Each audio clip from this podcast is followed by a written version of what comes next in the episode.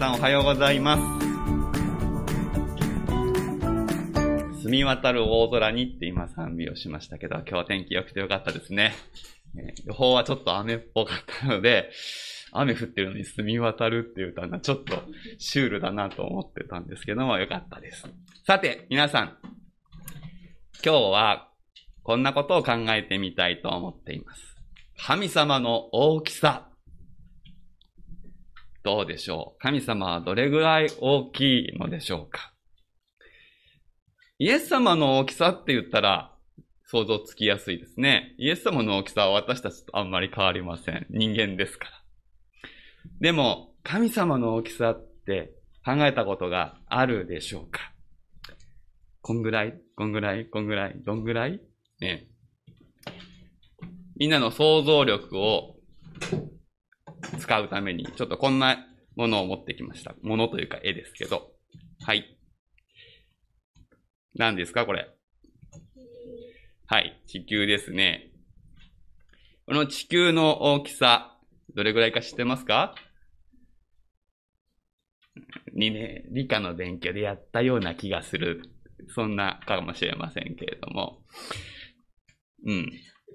まあ、大きいですよね。すごくね。うん、まあ、これが地球だとしたらみんなの大きさどれぐらいですか？うん、もう、ティンぐらいだね。うん。そう。神様は地球よりも大きいですか？小さいですか？どっち？小さい？大きい？どっち？ええー、イエス様じゃないよ。神様ね。え、わかんない？どう？神様は地球よりも小さいと思う人あ大きいと思う人はい、そうですね。神様は地球よりも大きいです。じゃあ、この地球割と近くから撮ってます。地球の近くからね。えー、宇宙の果てまで行ったことはまだ誰もいないんですけど、宇宙の端っこにどんどんどんどんどんどん行って、そこから地球を見るとどうなるかっていうと、あ、見える？見える？あれぐらい。もうインターネットで見てるとすいません。画面が真っ黒なわけです。はい。まあこれ、宇宙の果てまで多分まだ行ってないね。銀河系の果てぐらいまで行って地球を見るとこれぐらいじゃないかなっていう気はします。えーこの中にみんなは住んでいます。えーどれぐらいの大きさでしょうね。いやーもう鉛筆でちょんってやってよりも多分小さい。宇宙はもっと大きいです。はい。じゃあ聞きますけど、宇宙と神様どっちが大きいですか？宇宙の方が大きいと思う人。宇宙よりも神様が大きいと思う人。そうです。はい。神様は宇宙より大きいです。なぜかっていうと、宇宙を作った方だからですね。大きいですよね、神様は。すっごい大きいですね。とんでもないぐらい大きいですよ。さっきここに点だけ映ってましたけど、その点の中の私たち、一人一人を神様は、ちゃんと見ていてくれます。どうしてそうだってわかるんですか？それは聖書に書いてあるからです。これからその聖書を読みたいと思います。そんな大きな神様の前に私たちはどうやって生きていったらいいのでしょうか？今日はそのことを一緒に学びましょう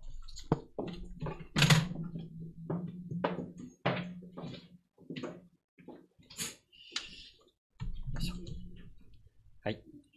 えーそれでは、えー詩編33編1節から22節旧約聖書の963ページになります。詩編ですので、えーこの朝は購読をしたいと思います。奇数節を司会者がお読みしますので、偶数節を皆様お読みください。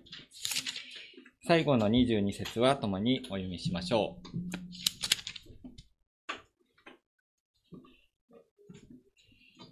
それでは、えー詩編を購読しましょう。えー詩編33編1節から22節正しい者たち、主を喜び歌え、賛美はすぐな人たちにふさわしい。盾ごとに合わせて主に感謝せよ。十言のことに合わせて褒め歌を歌え。新しい歌を主に歌え。喜びの叫びとともに、巧みに弦をかき鳴らせ。誠に主の言葉はまっすぐで、その見業はことごとく真実である。主は正義と公正を愛される。主の恵みで地は満ちている。主の言葉によって天は作られた。天の万象もすべて、御口の息吹によって。主は海の水をせき止めて集め、湧き出る水を蔵に収められる。全地よ、主を恐れよ。すべて世界に住む者よ。主の見前におののけ。主が仰せられるとそのようになり、主が命じられるとそれは立つ。主は国々の計りごとを破り、諸々の民の計画をくじかれる。主の計られることはとこしえに立ち、御心の計画は世々に続く。幸いなことよ、主を自らの神とする国は、神がご自分の譲りとして選ばれた民は、主は天から目を注ぎ、人の子らをすべてご覧になる。御座が据えられたところから、地に住むすべての者に目を留められる。主は一人一人の心を形作り、技のすべてを読み取る方。王は軍勢の大きさでは救われない。勇者は力の大きさでは救い出されない。軍馬も勝利の頼みにはならず、軍勢の大きさも救いにはならない。見よ、主の目は主を恐れる者に注がれる。主の恵みを待ち望む者に。彼らの魂を死から救い出し、飢饉の時にも彼らを生かし続けるために、私たちの魂は主を待ち望む。主は私たちの助け、私たちの盾。誠に私たちの心は主を喜び、私たちは聖なる皆により頼む。主よ、あなたの恵みが私たちの上にありますように、私たちがあなたを待ち望むときに。それでは、変わらない愛を新しく歌う前編と題しまして、原先生に御言葉を取り継いでいただきます。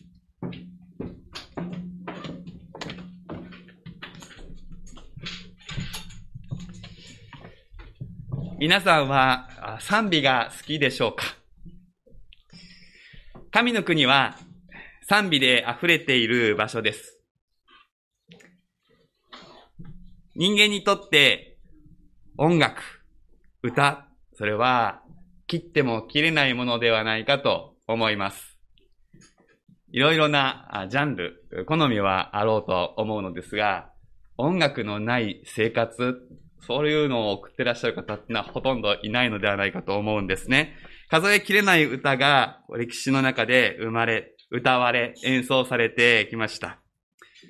アーティストの生演奏のことをライブというふうに呼ぶことがありますね。ライブとライフは関係が深いわけです。音楽の中に身を浸し、共に歌い、共に手を叩き、共に踊るときに、私たちは生きてると実感をいたします。テレビやラジオで多くの音楽が流れます。数多くのライブ、コンサートが毎晩毎週催されます。多くの人が音楽と共に生きている。そして賛美は音楽の中の音楽と言って良いでしょう。歌の中の歌。賛美は私たち人間を本当の人間として生かすものです。エペソ人の手紙の5章19節にこのような見言葉があります。詩と賛美と霊の歌をもって互いに語り合い、主に向かって心から賛美し歌いなさい。有名な御言葉なので、皆さんも読んだこと、聞いたことあると思うのですけれども、まあ、実はこの御言葉は、直前の18節から一続きの文になっておりまして、その前に大事な命令があるわけです。五章17節は、御霊に満たされなさい。この御言葉が大事な命令として来ていまして、この御霊に満たされなさいの、まあ、こう言ってみれば手段というか、そのためにこうしなさいというふうに進められるのが19節であるわけです。御霊に満たされて生きる。それは人間として最高に良い状態であります。以前にも話しましたけど、自転車のこう、タイヤにですね、空気がしっかり入った状態。というふうに例えることができるかもしれません。知らず知らずのうちに空気が抜けていきますので、時折空気圧をチェックしてですね、空気入れなければいけませんけども、私たち人間も同じようにですね、知らず知らずのうちに力が抜けていくということはあります。私たちが御霊に満たされて生きていく。それを神様は望んでおられます。そして、精霊は神の国の手付金であります。それを私たち与えられたものとして、この精霊の内住を喜び、そして精霊の喜ぶものを選んでいく。その時に精霊は私たちのうちに満ちていくわけですね。もう内住は与えられているわけですが、それが満ちるかどうかは私たちのあり方と関係します。聖霊なる神様が喜ぶことを選んでいくときに、私たちのうちに御霊が満ちる。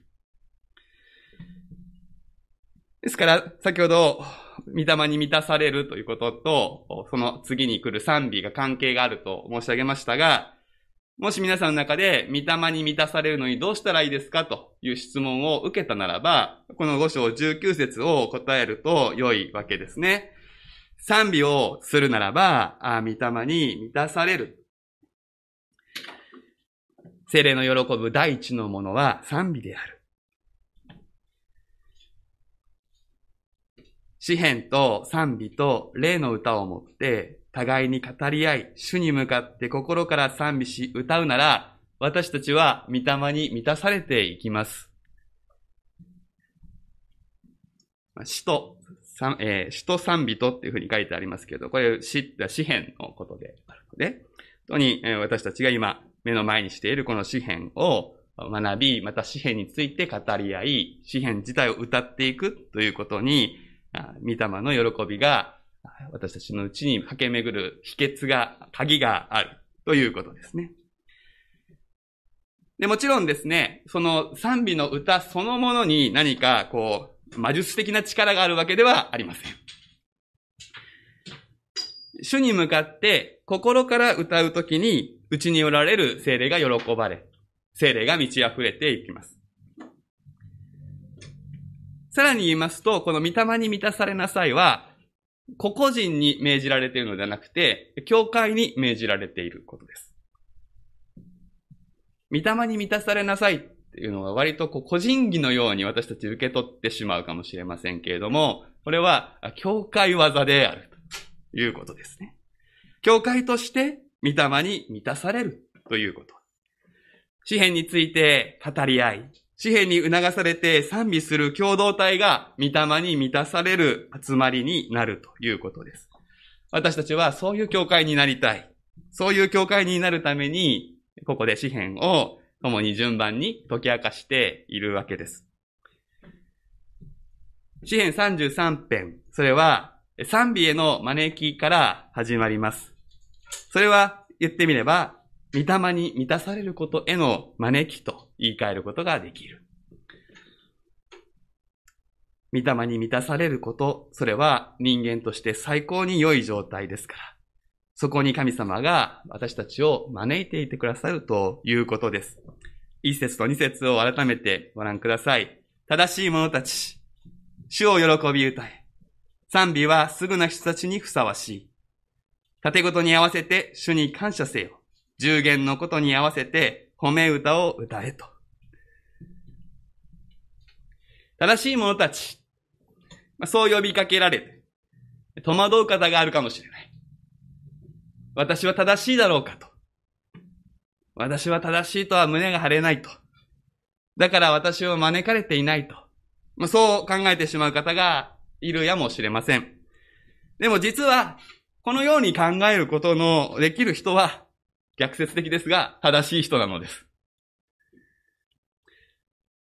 聖書が言う正しさというのは、何か基準があって、そこに合致するかどうか、ということではないのです。何かテストの答えがあってですね、そこに100%合致する答えを出せた人が正しいと。私たちの人間の世界でそういうことが正しいことになりますけれども、なる場合が多いですけれども。でも、聖書が言う正しさはそうではない。正解と不正解という意味で使われる正しさではないのです。正しい状態が一つあって、そこに当てはまるかどうかということは、聖書の正しさ、あるいは義の概念ではないんですね。聖書が言う正しさというのは、関係がまっすぐである。リレーションシップが健全である。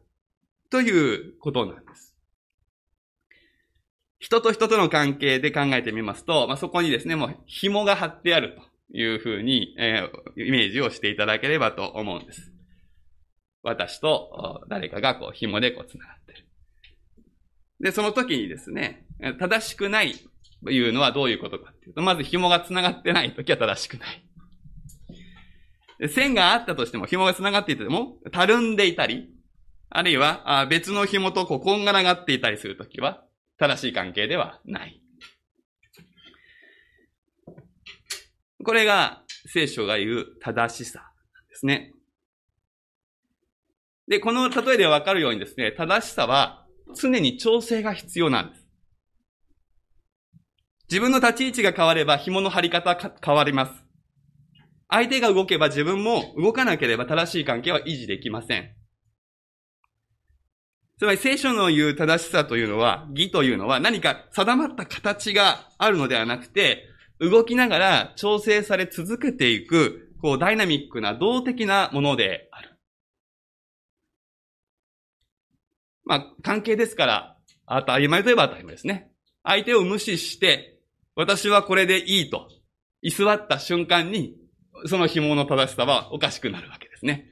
常々に相手を見て、私をのこう体の位置ですね、向きを変えていくことが正しさなわけです。まあ、人と人との間でもそうですね。あの、頑固っていうのは 動かないことですからね。えー、頑固になりますと、周りの人がどう動いてもそういう人が動かないと、どんどんこじれていきますね。やはり人間関係において大切なのは柔軟さ、柔らかさですね。相手が動いた時に自分はこうかな動い。もちろん失敗してねじれてしまうことはあるわけですけど、ねじれたなと思ったら、戻せるかどうかが、はい、人と人の関係の正しさの鍵になる。同じように神様との関係も、私たち、常に神様を見上げて、自分の位置を調整していくということ。これが正しい人です。ですから先ほど話しましたが、正しい者たちと呼ばれたときに、戸惑うということは、調整しようとしているわけですから、その意味で正しいわけです。大丈夫かなって、ね、あの、心配しすぎるのは問題ですけどもね。でも、ちょっとこう緊張するのはすごく意味のあることです。そして、正しい者たちと神様ご自身が呼んでくださるということに私たちは信頼を置きます。だから胸を張っていいんです。とても正しいと思えないな、と思える私たちを正しい者たちと呼んでくださるのが神様ですね。信仰によって義なる神様と関係が結ばれたものは正しいものだと神様が認めてくださいます。神様ご自身が私たちと神様の間が正しくなるように動いてくださるとさえ言える。リレーションシップは両方が関係しますので、関係が結ばれたならば、神様の方は私たちがご自分とまっすぐな関係をいつも保てるように動いてくださる。関わってくださる。私たちが動かなければいけないことについては教えてくださるし、ご自身も私たちのあり方に合わせてくださるさえ、いうことさえできます。神様に結ばれて、正しいものとされた事実、そしてそれを結んでくださった神様ご自身を私たちは喜び歌うようにと招かれているわけです。三節に新しい歌を主に歌え招かれています。新しい歌。この新しいという言葉は新鮮にという意味です。新鮮に、フレッシュに。すなわち、歌が新曲かどうか、それは問題ではないわけです。どのような心持ちで歌うかということですね。新鮮に歌いなさい。まるで初めてのかのように歌いなさい。フレッシュな心で歌いなさい。そのように招かれています。ですから、この新しい歌の反対語は古い歌ではなくて、惰性の歌。気持ちの入らない歌。腐った歌。ということですね。賛美は御霊に満たされるためのルートですけれど、魔術ではないと言ったのはここにあるわけです。賛美自体に力があるならば、えー、それがまるまるでこう魔術の魔法の呪文のようなものであるならば、どんな歌い方であっても御霊に満たされるという結果が伴うでしょうけれども、そうではない。新しい歌を主に歌え。これが招きであり、命令であるということは、私たちすべてにとって、これは実行可能であるという恵みの裏打ちがあります。聖書の命令はすべて人間技では不可能な命令です。だから私たちは神様の命令の前にたじろぎます。でもそこで止まってはいけないのですね。聖書の命令はすべて恵みによって実現可能であります。ですから、新しい歌を主に歌えと、御言葉を聞きまして、自分にはできないだろうとか、私にできるか不安だという反応は起こるかもしれませんが、それは脇に置いて、そこで信仰を働かせて、そうだ、こんな私でも神様の助けによってできるようになるのだと信じて喜ぶことを御言葉は教えてくれるのです。あなたは新しい歌を歌える。腐った歌ではなくて、新鮮な歌を歌える。そして御霊に満たされることができる。まずこの恵みの事実を受け止めて喜びたい。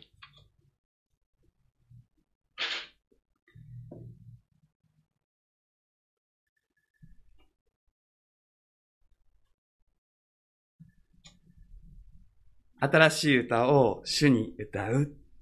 そのために必要なこともまた、この詩篇は促してくれる、導いてくれる、ガイドをしてくれます。新しい歌を主に歌うために必要なことは、新しい、新鮮な神様体験ですね。私たちの賛美が力を失いマンネリに陥るのは、信仰生活とはこんなもんだろうという諦めに似たような思いが生活の中に入り込む時であります。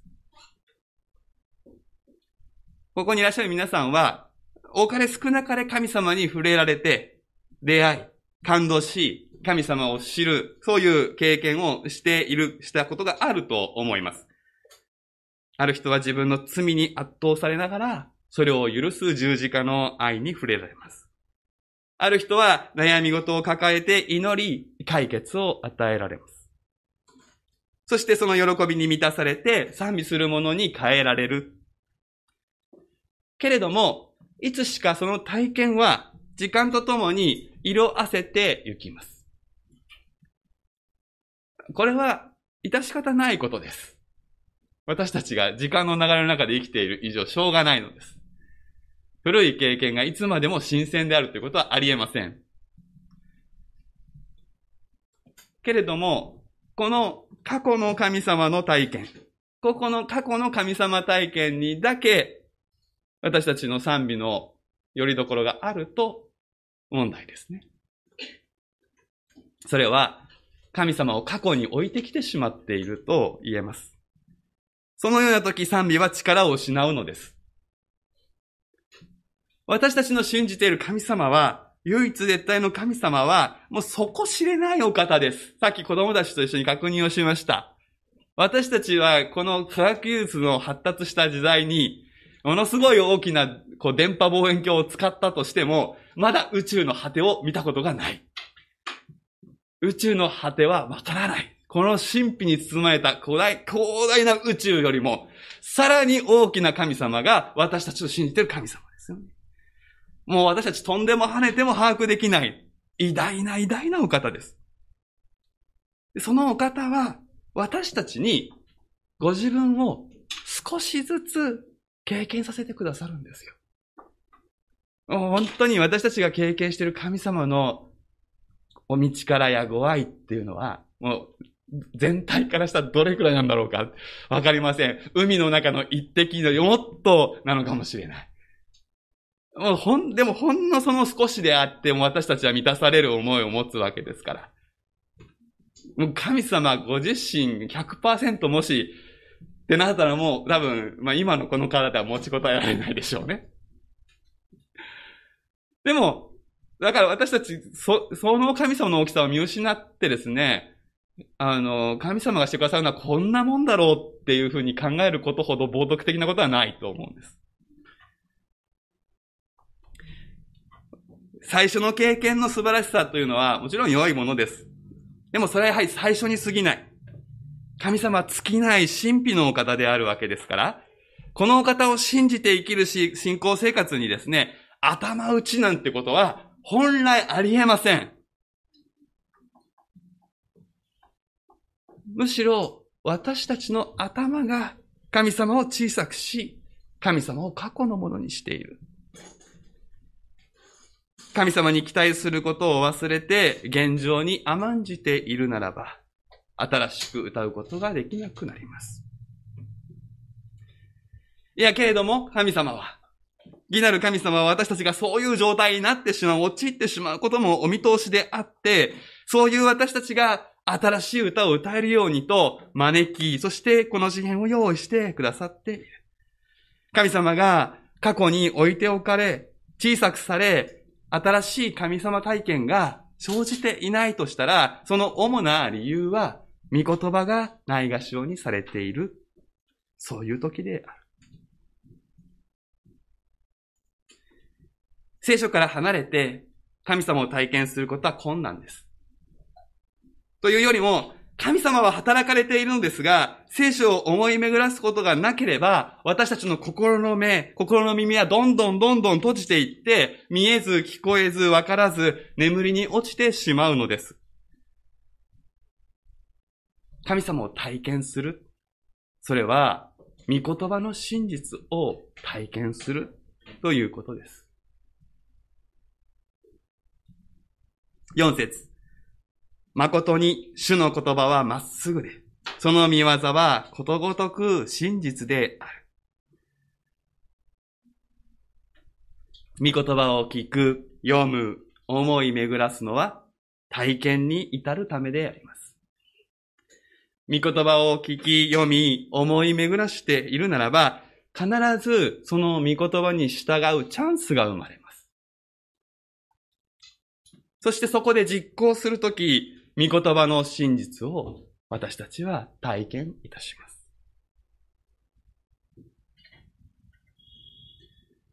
主の教えを喜びとし、昼も夜もその教えを口ずさむ。詩篇の一編でそのように歌われます。別に今日通読できたかどうかっていうことを神様はチェックしたいわけではありません。週ごとの礼拝でまた、それぞれの生活の中で神様が与えてくださる御言葉を一つ、ほんと一つでいいと思いますね。思い巡らし、祈って思いを深めていると、ここっていうタイミングがやってくるんですね。今、洗練準備をしていること、一緒に、マルコの福音書を読みながらですね、ここからイエス様がチャレンジしていること何かあると思うって聞いてですね。全然ないって思いつかないときはね、ない。じゃあないね、いいね。でも、時々あるんですね。で、ある時に、あの、イエス様が4000人にパンを増やしてお配りになった奇跡、読んだ時に、あの、洗礼準備中の彼が、このパンイエス様は食べたんだろうか？って聞いてますね。面白いところを読むなと思ったんです。確かにイエス様は食べたかどうか書いてないね。イエス様も腹ペコだったかもしれないけど、まあまずみんなに食べさせたね。まあ余ったから最後食べたかもしれないねっていう話をしたんですけど、でもそんなことを彼と語り合いながらですね、イエス様は自分の必要を満たすよりも先に他の人のために行動したんだねっていうことを確認しました。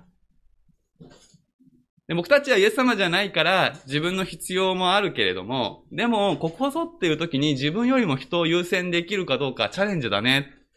見言葉に従うってそういうことだね。っていう話をして、名前を付けました。七つのカゴプロジェクト。七つのカゴプロジェクトっていう名前を付けて、あ、それ余ったパンが七つ七つのカゴだったんですけど、生活の中でなんかそういうことが起こりそうな時に、自分よりも周りの人を優先してみようって、お互いに約束をして、一週間、二週間過ごす。次の週にですね、目をキラキラさせて彼がやってくるんですけど、雨がいっぱい降ってきた時に、自分は傘が2本あったんだよね。友達持ってなかったんだよね。だからその友達に傘貸してあげたんだ。君はどうしたの？濡れて帰ったって言うんですけど、まあ、そっか、まあ、まあいいねって言いながら、あの、まあ風邪ひかなかったんでよかったんですけど、まあ、何が嬉しかったかって、まあ傘貸した方が良かったか良くなかったかっていうのはちょっとわかんないですけど、でもその瞬間彼は、ここは七つのカゴだって、こう考えて、一歩踏み出して実行したんですよね。見言葉を実行する生き方を彼は始めた。それを聞いて私は嬉しくなったんですね。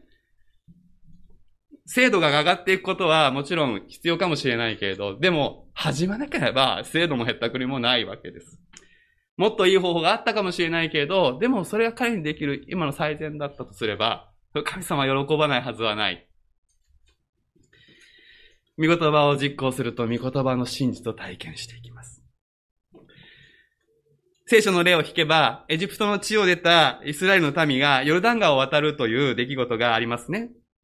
その時、まず見言葉があるんです。川を渡れと。そして、祭司たちは足を一歩踏み出す。そして、その後、ヨルダン川がせき止められます。順番はこの順です。見言葉があります。一歩踏み出します。川がせき止められます。しかもね、あの、詳しく読むと川がせき止められるのにタイムラグがあるんですよね。あの、水つけていくでしょ？足が。でも、その瞬間にピシャーッと止まったわけじゃないんですよ。せき止められるのは、遥か20キロ先の、あの、アダムツァレタンっていうところがせき止められますから、そこのせき止められた水が、なくなっていくのには少しタイムラグがあるわけです。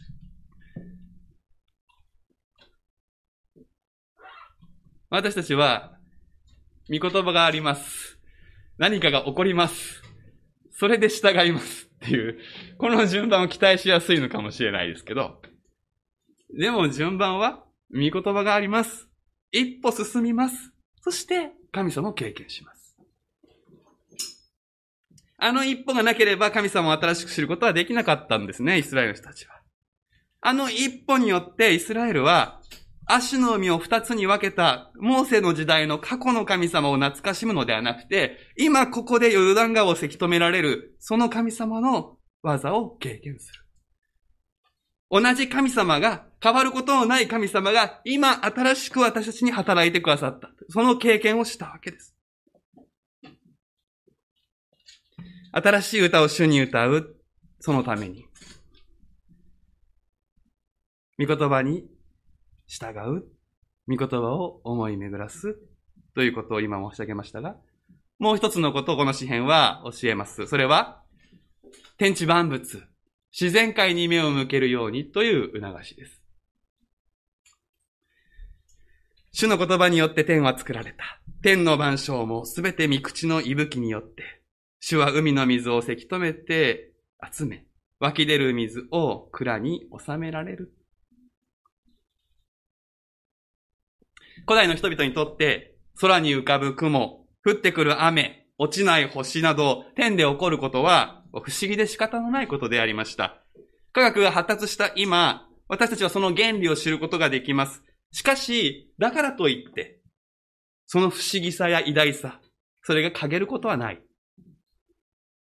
むしろ私たちは、より多くのことを知って、神様の偉大さをさらに知らされるのではないでしょうか。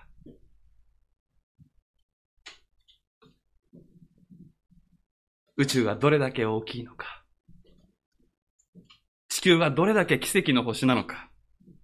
銀河系をいくつ超えても、未だに人類は地球ほどに命に溢れた星を知らないのです。神様はこの星を特別に創造してくださった。それも神の言葉だけで、暴漠としたところから。そしてその神の言葉が、今もこの天地を支え、動かし続けている。そんな大自然、大宇宙を、御言葉を持って見つめるとき、私たちは圧倒され、自らの小ささを知らされます。そうです。それこそが、主を恐れることです。主の見舞いにおののくことです。神様を怖がることではありません。神様の偉大さの前に、自らの小ささを知ることです。この経験が、自分の小ささと神様の偉大さを新しく知ることが新しい歌へと私たちを導くのです。人間社会に生きていますと、私たちは自分のサイズを見誤ります。人しか見えない世界では、ちょっと人よりできると大きく思い上がる。ちょっと失敗すると縮こまって卑屈になります。しかし外に出て山に登り、海を見渡し、星を眺めれば、私たちは気づくのです。礼拝において、この宇宙を治める神様の見舞いに立たせていただくということは、自分のサイズをふさわしく知るチャンスに恵まれるということです。神様だけがどでかい存在であり、私たちはちっぽけです。目の前に起こる問題は、私たちには大きくても、神様の前には石ころのようです。そして、そんな私たち、こんな小さい私たちに、神様が目を留めてくださると、御言葉は知らせています。御言葉がなかったら、こんな小さなものは目にも留められないと考えてしまうでしょう。しかし、主は見ていてくださる。それも愛を持って見ていてくださいます。18節見よ、主の目は主を恐れる者に注がれる。主の恵みを待ち望む者に。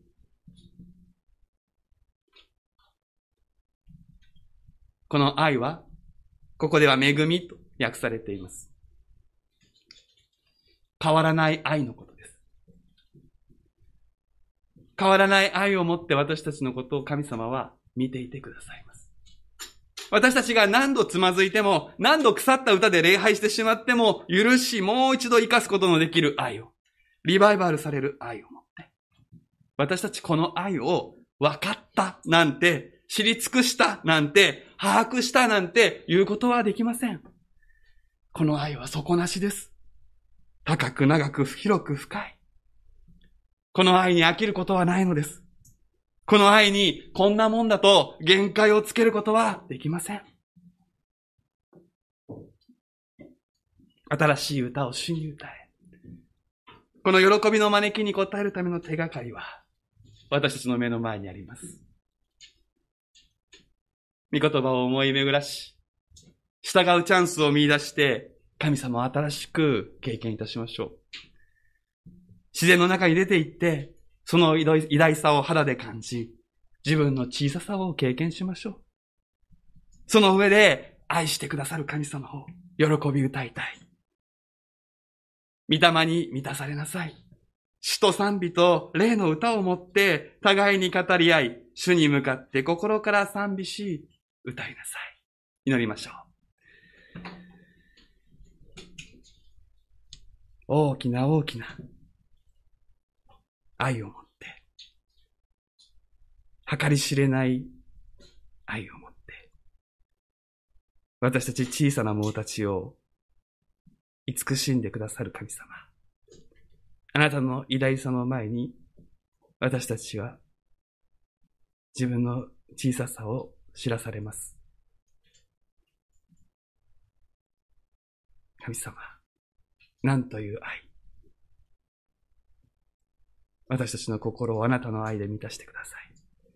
私たちがあなたのことを新しく歌うことができるように、今週、一人一人に、あなたを新しく知る機会を与えください。